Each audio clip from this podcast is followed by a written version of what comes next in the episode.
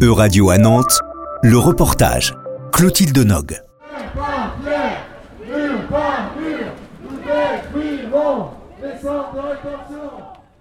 Plus d'une quinzaine d'organisations syndicales et associatives nantaises ont appelé en fin de semaine dernière au rassemblement pour contrer le projet de création d'un centre de rétention administratif en Pays de la Loire.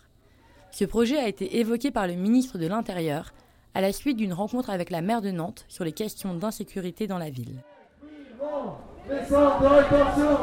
L'annonce par le ministère de la construction d'un CRA à la suite d'une rencontre sur l'insécurité à Nantes est un raccourci scandaleux et inadmissible qui traduit une récupération politique, répressive et réactionnaire de l'actualité.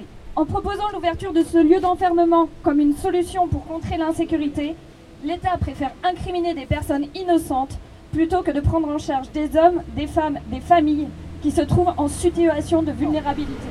À six reprises déjà, la France a été condamnée par la Cour européenne des droits de l'homme pour l'enfermement d'enfants dans les CRA. Les associations intervenant dans les CRA, comme la CIMAD, dénoncent depuis de nombreuses années des atteintes aux droits humains. Conditions sanitaires déplorables, enfermement à durée indéfinie, traitement judiciaire défectueux et expéditif, cluster épidémique, c'est la triste réalité qui se cache derrière les barbelés des CRA.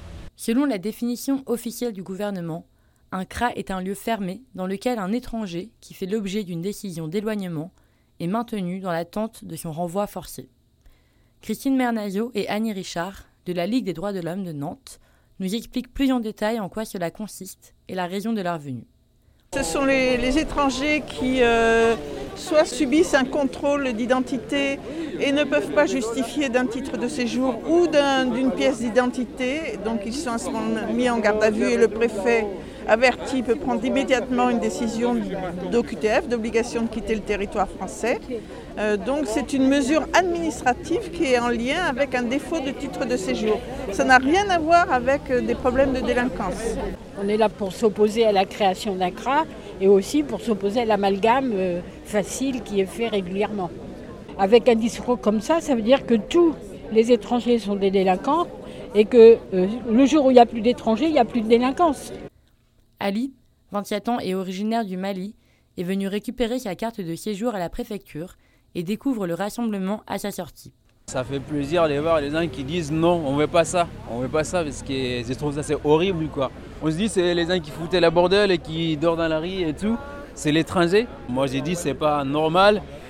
Il y a des étrangers qui font ça, mais c'est pas que les étrangers qui foutent la bordel dans Nantes.